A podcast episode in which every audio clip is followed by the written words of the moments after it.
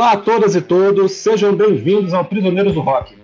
Obrigado a você que nos ouve em São Paulo, Brasília, Porto Alegre, Arequipa no Peru, Oslo na Noruega, Washington nos Estados Unidos e em quase 30 outros países. Meu nome é Felipe e estou aqui novamente com os doutores Jair e Christian e hoje vamos falar de dois discos com algumas coisas em comum.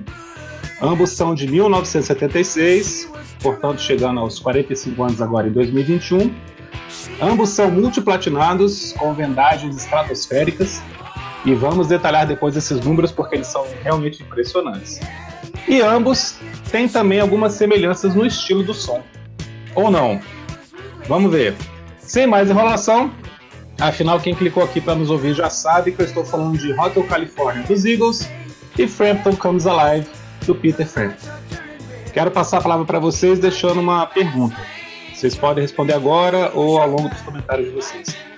O tamanho das vendagens desses discos é proporcional à qualidade musical deles ou não? Prisioneiros do Rock.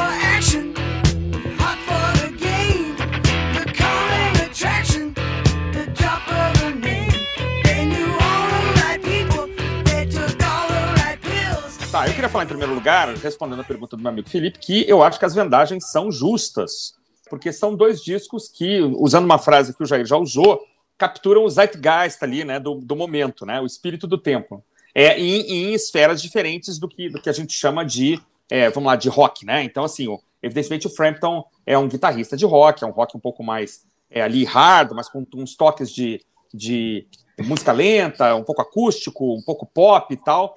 E o... os Eagles vão naquela linha mais uh, uh, americana, country rock, com um pouco de, de rock também, é, um pouquinho mais hard ali, mas, mas sempre é, dentro de uma normalidade muito grande, né? Ninguém aqui é um, é um Judas Priest, ninguém é um, ninguém é um heavy metal aqui, ou um, um hard rock mais pesado.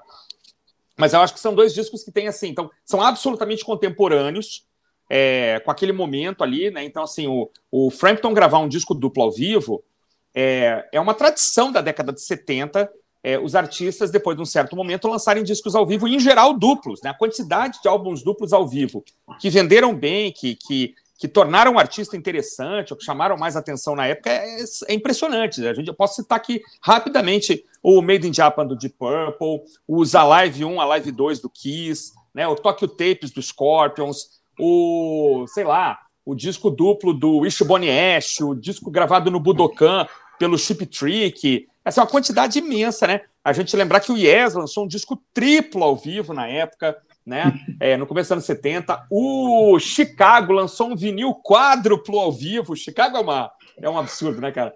A banda começa fazendo três álbuns duplos e depois lança um quádruplo ao vivo, né?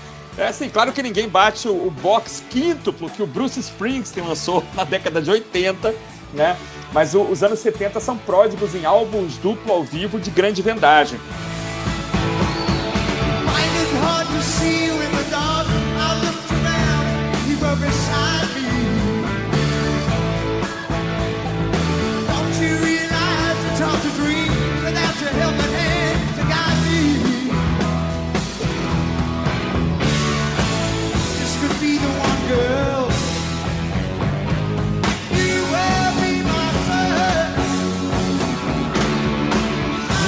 Frampton Comes Alive está completamente dentro dessa tradição. Depois ali você tem também o, o Alchemy do Dire Straits, mas é um disco muito bom, assim, as músicas são muito boas, né? Um, é um show que você. É, eu sei que ele foi gravado em lugares diferentes, claro, mas assim, você queria estar lá.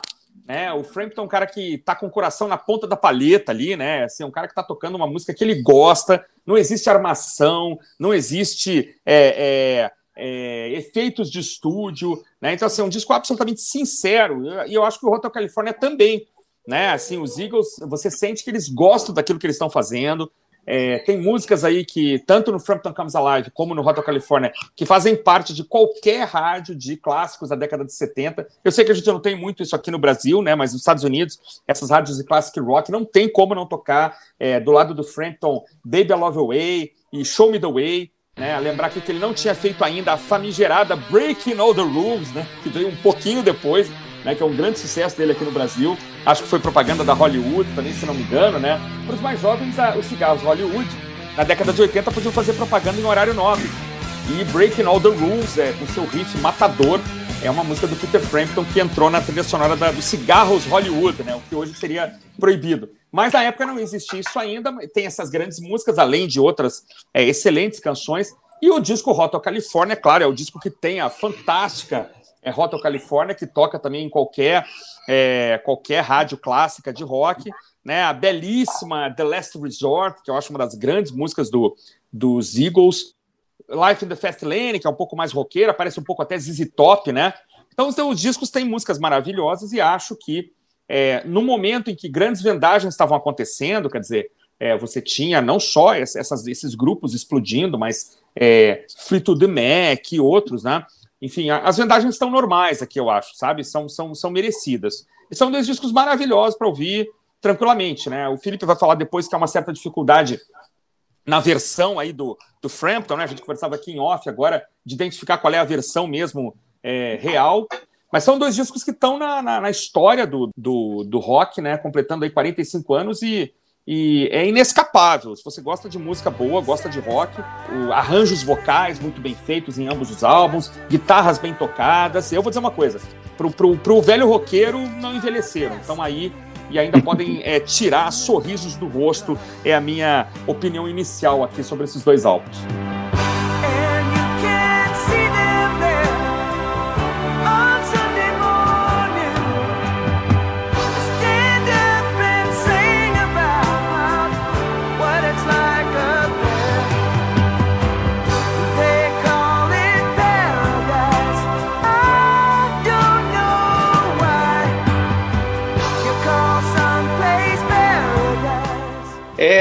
Interessante que, o, no caso, por exemplo, do Peter Frampton, a gravadora estava tão certa de que aquele disco ia vender monstruosamente que o, um executivo da gravadora é, escutou as primeiras faixas que eles tinham gravado ao vivo, é, que estava dando aí um disco simples, na, na linha de uns 40 minutos, e virou para eles e é, sim, gostei. Cadê o resto? Aí o, o Frampton, a banda, não, a gente estava trabalhando aqui com um disco simples, porque, né, para diminuir os custos. Aí o cara, não, que é isso? Vão gravar, vão para Nova York, vão, vão tocar naquela universidade, não sei o que, grava mais coisas, gente, não, tá faltando essa, tá faltando aquela e a gravadora é, estimulou que eles gravassem um disco ao vivo. O tamanho era o potencial da, de vendagem que eles acreditavam no Frampton Comes Alive. O que é um negócio engraçado, porque o Peter Frampton não tinha vendido muito bem é, para os padrões dos anos 70. Né? Ele tinha tido um disco que tinha vendido 300 mil cópias, o que hoje em dia é um negócio absurdo, mas nos anos 70 era meio que o chavão de um popstar, né, de um rockstar, mas a gravadora bancou o projeto e lançou o disco, que é uma beleza, o, é, o encadernado dele, né, numa capa gatefold, uma capa também clássica, né, com o Peter Frampton é, com aquela cabeleira loira, né, é, na capa, deve ter ajudado muito, muito bem a vender, né, muito, muito interessante, dando realmente a sensação né, de que você estava vendo o artista num show. E teve até um esquema mercadológico para vender o disco lá em 76. Quando o disco foi lançado nos Estados Unidos, foi lançado a 7,99 dólares é, 8 dólares, né? Custava só um dólar a mais do que o disco padrão, que era 7 dólares, né, em 76. Isso ajudou, claro, né, a vender, a vender horrores, né? Porque a pessoa olhava, pô, por um dólar a mais eu levo dois discos ao invés né, de um só. Então, acaba, acabaram né, levando o, o Frampton Comes Alive para casa que é um hit em qualquer sebo, né? Você chega, se não tiver o Frampton Comes Alive, não sei, pode ir embora. Não presta, né? Essa coisa de vender o disco duplo pelo dobro do preço é uma coisa muito aqui do Brasil, né? Porque mesmo Sim. hoje, quando você vai comprar um disco duplo lá fora, ele, ele, é um, ele não é um dólar, claro, não é um euro, é um dólar mais caro, mas ele é uns 10, né? O, o disco é 20 e o duplo é 30, né? Uma coisa que não, não eles não, não, não têm essa, essa visão de cobrar o dobro, né? Que é muito engraçado, na verdade. É, Mas um dólar a mais é maravilhoso. Levar um duplo por 7,99 é maravilhoso.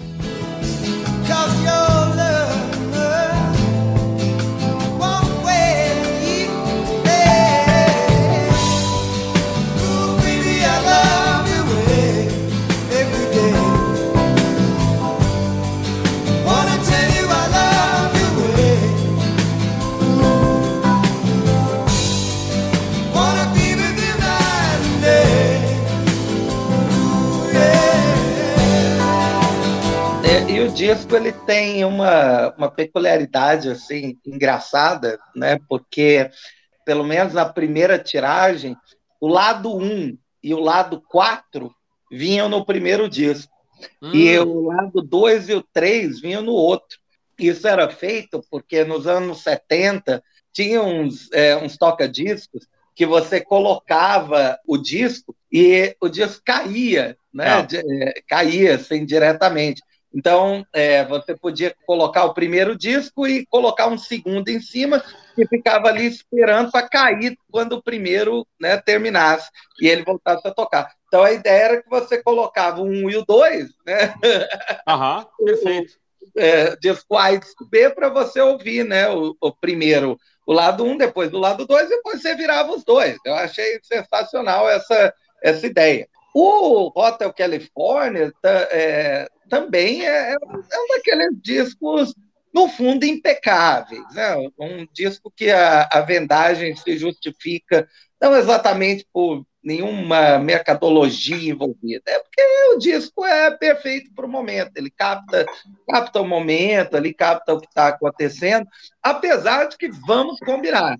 O, o disco tem nove músicas, sendo que na prática ele tem oito, né? Porque o Time, né? Se repete. Uma né? vinheta, né? Tem, uhum. tem, uma vinhetinha no lado B, né? Do, do disco.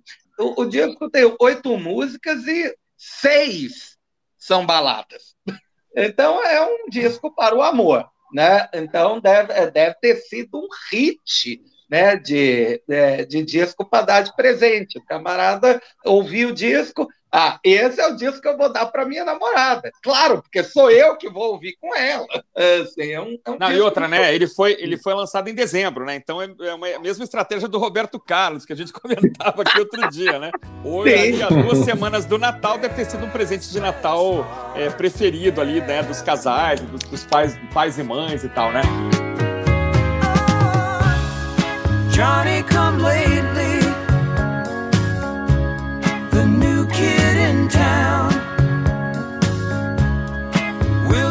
still love you.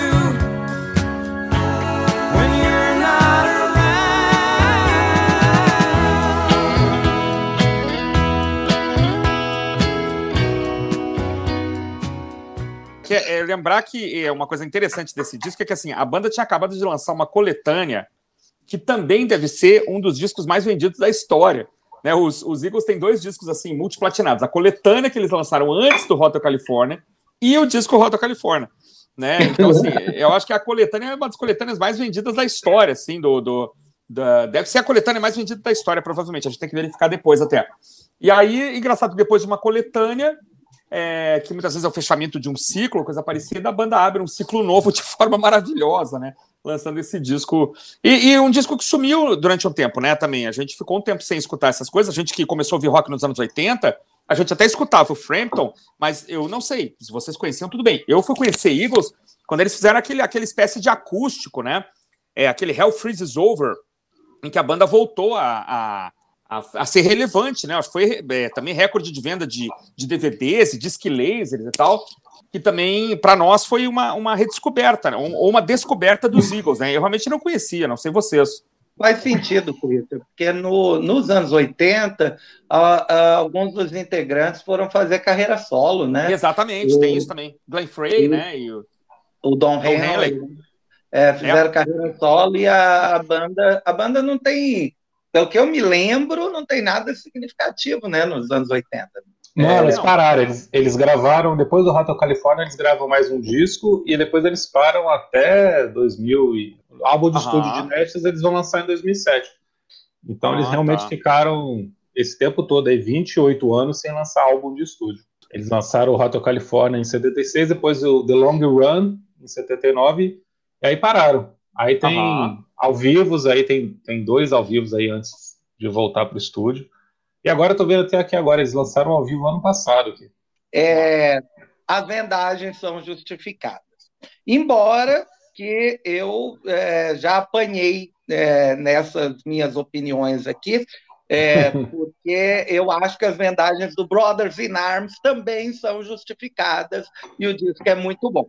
Ué, mas ninguém discordou de você, não. eu também eu acho que é justificado. A pergunta foi diferente. Eu perguntei se se o disco tinha sido feito para vender. Ah, sim, ah, tá. Muito boa. No fundo, me desculpe por essa pergunta, porque essa pergunta é estúpida. É, qualquer disco é feito para vender, É. é. óbvio, né? É um comércio, né?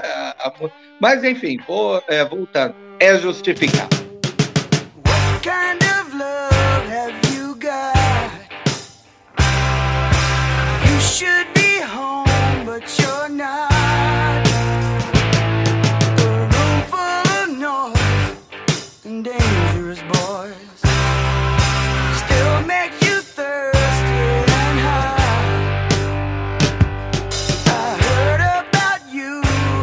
eu não sei se o Hotel California chegou a ser o disco mais vendido de todos os tempos por um período, é, porque logo depois, em 77, teve o Rumors, né, do Fleetwood Mac, que, que se tornou o disco mais vendido ali de todos os tempos, é, para logo depois ser superado pelo Saturday Night Fever e depois ser superado pelo Thriller e pronto, aí acabou, né? É, vem, aí, só, só, lembrando, tem o, já vinha o Dark Side of the Moon dando um banho, e também hum. o. Ah, tem o Meatloaf também, tem o Back in Black. Né? O Back in Black eu queria falar, é que foi o. Acho que atualmente o Back in Black ocupa a segunda posição. O, talvez o Hotel California tenha sido, durante um tempo, o disco que é mais vendido do mundo. Pode ser, pode acontecer. Mas eu acho ainda que o, a coletânea, senhores, talvez a coletânea do ano anterior, é, talvez seja mais. tenha mais vendagem do Sim. que o Hotel California. Não é? Vou começar, vou, vou começar por isso, então. Vamos. Tá detalhar esses números aqui. Os Eagles são um fenômeno americano, cara. É impressionante porque eles têm um total de. Esse disco tem um total de 32 milhões de, de álbuns vendidos, sendo que 26 milhões são nos Estados Unidos. Barbaridade. É uma proporção absurda, né? Você não tem isso nos outros top 10 aqui dos mais vendidos. Uhum. A disparidade é muito grande. E nos Estados Unidos eles têm o primeiro lugar, que é a coletânea, 71, 75, aí depois vem o Thriller, depois vem o Hotel California. Tá. Ou seja, nos Estados Unidos eles são a banda mais popular da história, por incrível que pareça. Se você pegar os é dados é mundiais, se você pegar os dados mundiais que são um pouco mais imprecisos, né, você não tem essa certeza tão grande como o mercado americano, uhum. aí o Michael Jackson em primeiro, o ACDC em segundo, o Meatloaf em terceiro, Dark Side, Whitney Houston, aí os Eagles estão em sexto lugar. Aham. A coletânea. E o Hotel California está em décimo quinto. E assim, essa, essa ferição, ela é de 2018, é o dado mais recente. Ela já contabiliza os streamings, ou seja, esse álbum continua sendo popular. Legal. Não é uma coisa que um fenômeno da época e tal e que depois perdeu força e, e, ficou só meio que na inércia. Não, ele continua tocando muito, as pessoas continuam escutando isso no Spotify da vida.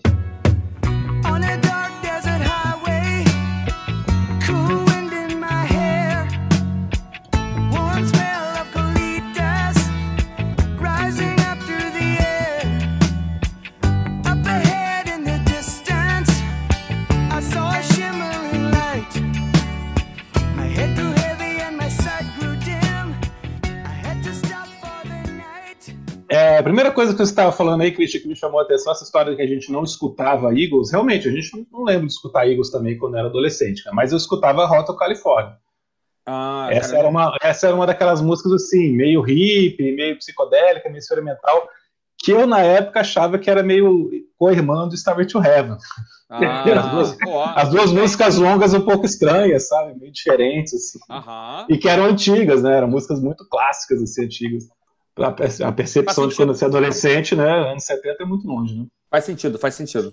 E, e Hotel California é uma música completamente distoante do restante desse disco.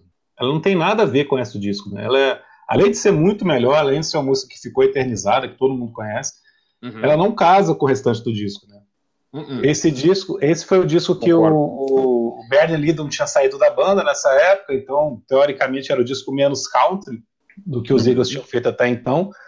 Mas como, como o Jair falou, tem muita balada, eu acho que nas baladas tem uma pitadinha country ali, tem um country pop.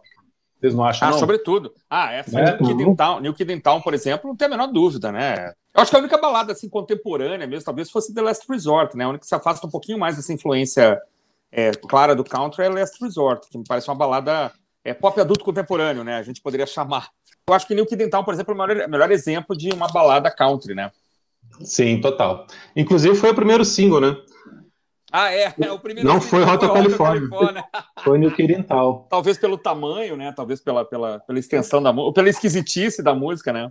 Mas esse é, é praticamente um disco do Don Henley, né? Ele tem tem cinco, músicas que ele canta, das oito que são cantadas, né? Como vocês falaram, Wasted Time tem uma vinhetinha sendo repetida.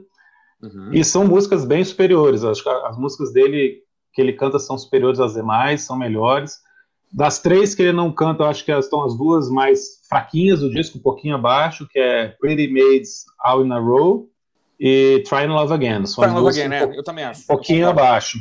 É. E The Last Resort é linda, né? Eu li uma entrevista não, é. com, com, o Glenn Frey falando que ele achava que era o magnum opus, assim, do, do Don Henley, né? Que era a melhor música dele, assim, que... E que a música tem uma coisa interessante, né? De, de, de falar um pouco sobre um, um país que está é, em decadência, né? país em decadência, que, e que o uso de teclados é, imitando as cordas seria proposital, para que não são mais cordas, agora são teclados, entendeu? É uma coisa meio de decadência, né? De estar tá, ah, interessante, tá decaindo assim o, é, o, o, país como um todo, né? Não parece que parece que ele está falando só de um lugarzinho ali e tal, mas ele estaria falando da América como um todo. Até é uma interpretação. É, porque tem essa, essa coisa meio conceitual do álbum querer refletir tanto a Califórnia como os Estados Unidos, né? Cada uma das músicas tem alguma coisa a ver com isso, né? Exato. Essa exato, história. Exato. É, das músicas que ele não canta, New Kid do Tal, que a gente já falou, é muito boa, eu gosto bastante também. Aham.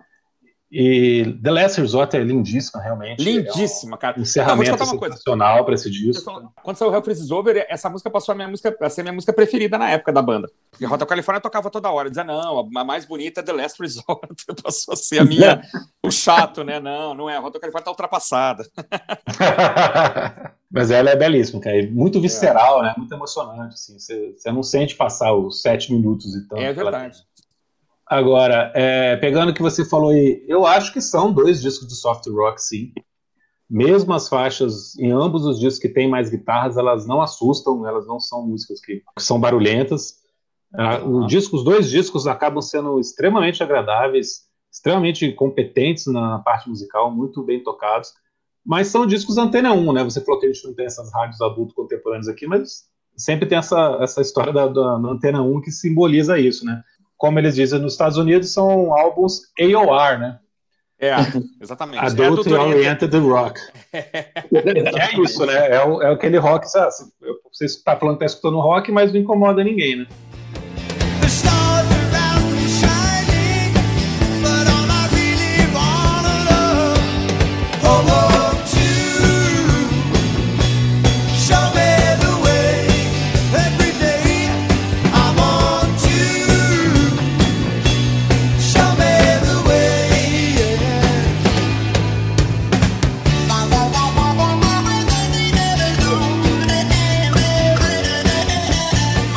Passando pro, pro Frampton agora, como o Jair falou, ele não tinha feito sucesso, eram quatro discos, o, o, o, último tinha feito algum sucesso, que é o Frampton, de 75, chegou a entrar na parada americana, mas apesar de ser um, um padrão você gravar disso ao vivo assim, foi uma aposta, né? A gravadora realmente acreditou e deu muito certo, né? É um, um disco muito superior, as músicas que estão no disco ao vivo são muito superiores às versões de estúdio, é impressionante. Uhum. É difícil você falar que conhece Show Me The Way ou Baby I Love Your Way a versão de estúdio. Né? Todo é. mundo conhece só a versão ao vivo. É verdade. Agora, isso que você falou dos overdubs tem uma certa polêmica. Não é ah, todo é? mundo que é. é. Sabia, eu já li, eu li que, que, ele fez muito e li que ele fez pouco, mas uma coisa é certa é que o Talkbox, Talkbox que ele coloca em Show Me The Way foi overdub, foi regravado ah, depois. cara, eu não sabia, olha isso. Isso é coisa, uma hein? coisa, é, isso tá, tá certo. Ele usa também o Talkbox em Do You Feel Like We Do? É, Sim. É, em um bastante, solo, né? bastante. É, bastante. Um solo bem estendido, né? É, essa é até curiosa, porque é, é um dos singles do disco, e é um single tão grande que ele foi, acho que um dos poucos singles acima de sete minutos a ter liberado né, a, a parada americana é, ele consegue ser maior até do que Rei hey Jude, né? que, já, que já é um, um, troço absurdo. E a versão do Frampton Comes Alive tem 14 minutos. Né? Ela, ela foi cortada na altura de 7,30, alguma coisa assim, é, remontada né, para tentarem espremer ali num disquinho, né, no, no, compacto de 7 polegadas. E no lado B, eles vão e colocam uma faixa de um minuto e meio. Mas assim, o Do You Feel Like We Do, ela tem tipo uns 6, 7, acho que tem uns 6 minutos de música mais roqueira e depois tem uns 6, 7 minutos que ele fica viajando ali, né? Fica é. só lentinho e tal, aí ele começa a brincar com o talkbox, então dá para cortar. Né? Não é tão difícil cortar, não. Se você for escutar, você vai ver que tem um pedaço, Eu sei que ele fica nessa viagem.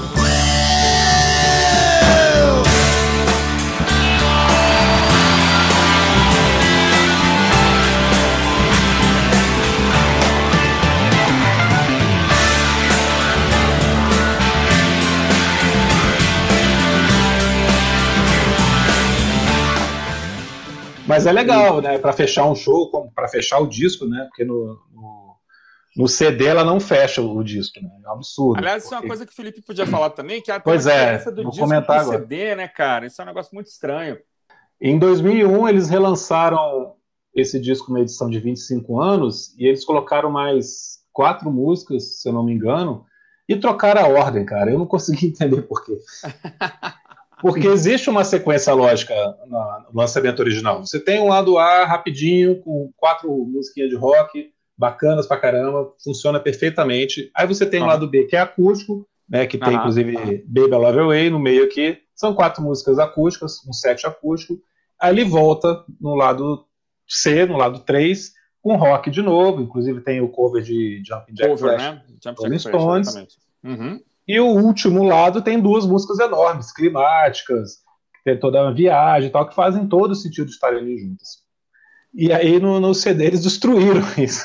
Eles colocam é. essa, essa penúltima música que tem sete minutos, que é Lines on My Face, eles colocam como terceira do disco. E Do You Feel Like We Do, que é para fechar, a música perfeita para fechar, eles colocam no meio do, do CD2. Então estraga ah, e os, completamente. E, tamanhos, e alguns tamanhos de música são diferentes também, né? É, é, eles deram umas cortadinhas.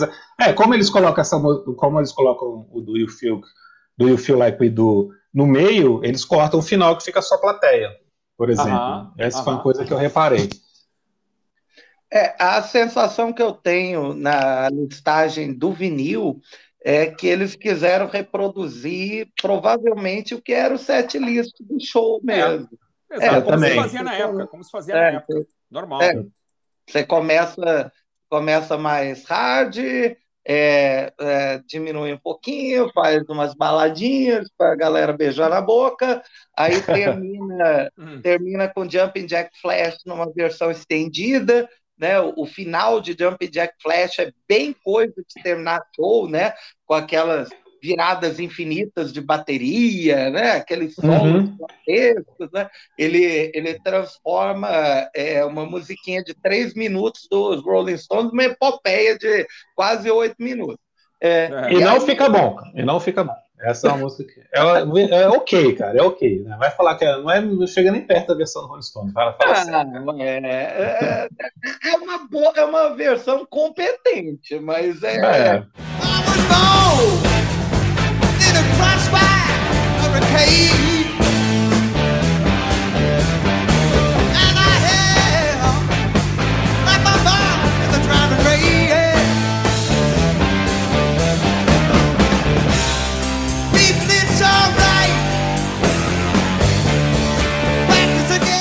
E aí, né, Jair? Aí você tem as duas últimas para ser o bis, né? Faz todo sentido, né? Que é o lado B.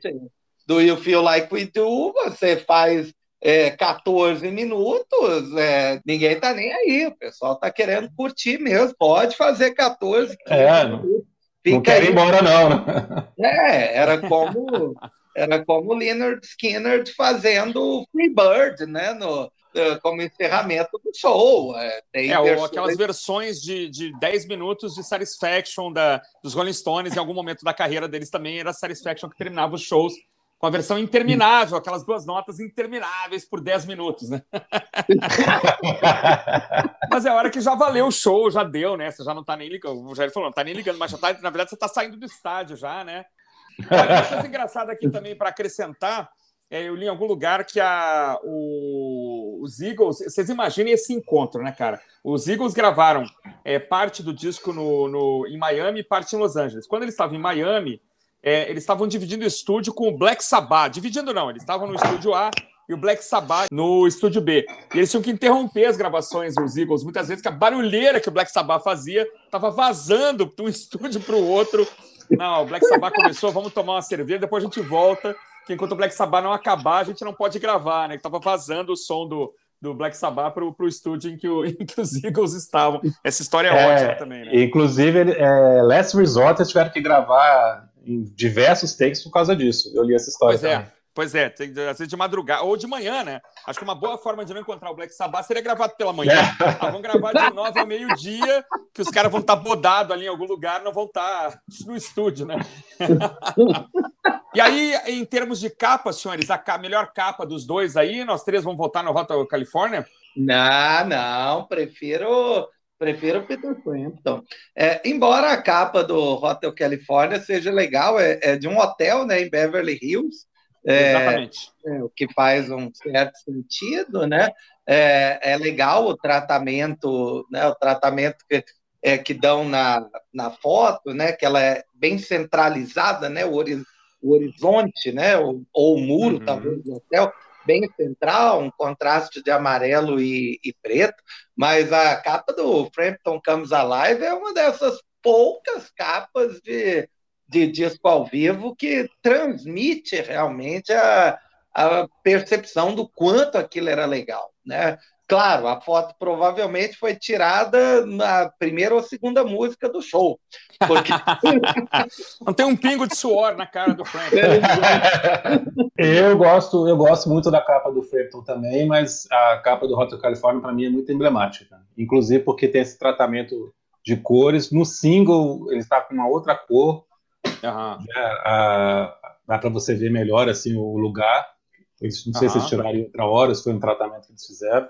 Legal. Se eu, só rapidinho, eu acho que a capa, exato, a capa do Frampton, ela mostra alguém aqui que está pronto para conquistar o mundo, né? Assim, tá, agora, agora é minha chance, né? Agora é o meu momento, é agora ou nunca, né? Eu acho, eu acho que o Frampton Comes Alive é um agora ou nunca, né?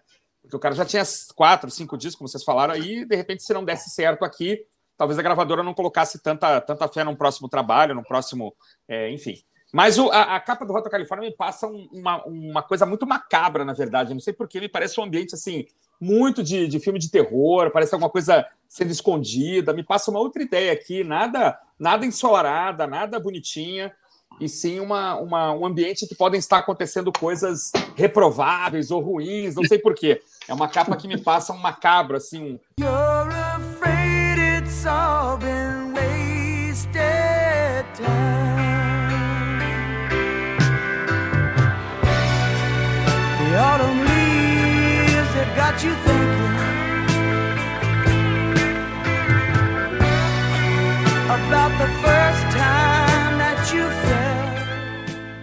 aproveitando o gancho que o Christian falou, ele conquistou o mundo com a aposta da gravadora e aí a gravadora dobrou a aposta, né?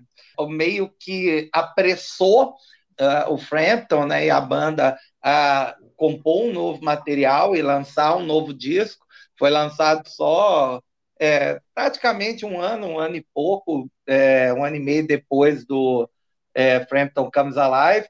Embora o disco tenha vendido muito, o disco é muito fraco, né? Muito fraco. Ah, e aí, é, a... Vendeu na inércia, né? Vendeu já pela inércia, né? Para. É, exato. É. I Mean You é, é um disco muito fraco. E depois o, o Frampton cometeu vários suicídios é, musicais, numa gestão de carreira terrível, culminando naquele desastre daquele filme com os Gees, é, onde eles fazem o, é, é, onde eles interpretam os Sgt. Peppers dos Beatles, né? Ah, é. Eu nunca vi. Eu nunca vi, mas dizem que é horrível. Vi, eu já vi. É, é mas eu acho uma experiência importante. É, é, assim, é masoquista, mas, aham, aham. mas é importante. É importante. Fácil de achar hoje em dia, né? É, mas é terrível, terrível. É, dá, dá muita dó, assim, de pêsames a todos os envolvidos. E aí, não à toa, o, o Frampton desapareceu, né? É, lançou Breaking All the Rules depois, como o Christian falou, o último single que fez algum sucesso, e veio a fazer alguma coisa interessante já nos anos 2000, né? Pois é, eu é, vi que ele gravou, ele gravou um Frampton Comes Alive parte 2, né? Meu é, nos Deus. anos 90 tem um Frampton Comes Alive 2, em 95. E é interessante que essas bandas, é, quer dizer, tanto o Frampton quanto os Eagles parecem atingir o pico né, de popularidade, de sucesso, de, de domínio criativo do que estão fazendo em 76, fazendo ambos coisas muito diferentes, né? É, os Eagles fazendo um negócio é, diferente que eu digo no estilo de gravação, né? Os Eagles fazendo um negócio que necessitava de um estúdio é, quase uma caixa anecoica, sério, isso existe. É, e, e o Frampton fazendo uma, um disco ao vivo de estádio, né? Então, são, a princípio, duas coisas muito diferentes, mas que casam muito bem né? com o período, com, né? com o estilo, e que são até hoje discos realmente muito bons de ouvir. Você, né? você não erra né? colocando um disco desses. É, as pessoas vão até achar que você tem bom gosto mesmo. Não, só para só destacar uma, um vídeo que, curiosamente, me mandaram, acho que uma, uma semana antes da, da gente combinar essa pauta. Procurem depois, o Peter Frampton gravou um vídeo para o YouTube, é, agora em abril de 2021, tocando, né? Só tocando uma versão instrumental de Isn't It a Pity, do George Harrison.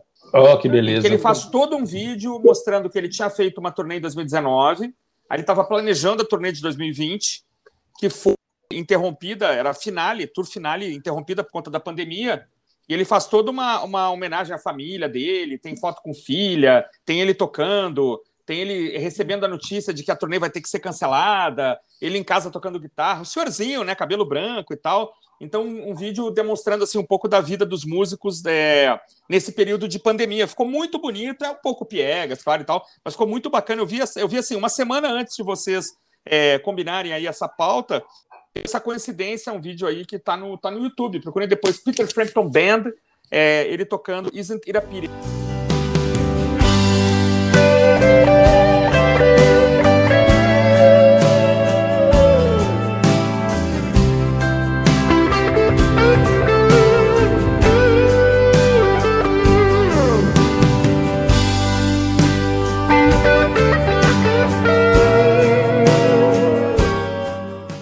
Então vocês concordam que o tamanho das vendagens é merecida, que são álbuns realmente fantásticos. Eu também acho, eu só penso que eles ficaram presos ao, ao momento mesmo que eles foram gravados, né? Ah, sim. Eles, não, eles, eles são importantíssimos naquela era, naquele momento específico, mas não são revolucionários em qualidade sonora, em estilo musical, em tipo de som mas são deliciosos de ouvir a qualquer momento. Né? Eles ficaram eternizados eu ali, concordo. meio que fossilizados, mas num bom sentido. Né? Exato, eu concordo plenamente. Acho que é, é isso aí, tá, tá definido. É, discos muito bons de se ouvir para os mais jovens é, é, que, que, quiserem descobrir aí o que foi a década de 70. Eu acho que né, vai estar qualquer lista de 30 discos para entender a década de 70 é o rock, né? Especialmente não, não a disco, né? Não o funk, é outra, é outra coisa. Para entender o rock na década de 70, esses dois discos é, passam, são, são obrigatórios, na minha opinião. Sim. Maravilha. Isso aí, falou então, gente. É sempre um prazer gravar com vocês. É, é, Para quem está nos ouvindo, beijos, abraços, continue nos curtindo. Esteja você em Papua Nova Guiné. Terra Leoa, na, na, em Oslo, na Noruega, estejam com a gente aí. Um abraço aí, curtam a gente no Instagram e a gente logo vem com novos episódios sempre aos sábados ou então com os drops, é, as carreiras solo de cada um dos três ao longo da. a qualquer momento, na verdade, né, Felipe? Os drops são a qualquer momento. Qualquer momento. É isso aí, muito legal. Hoje ficou muito bom, cara. Adorei. Valeu, um abração. Tchau, tchau, um abração.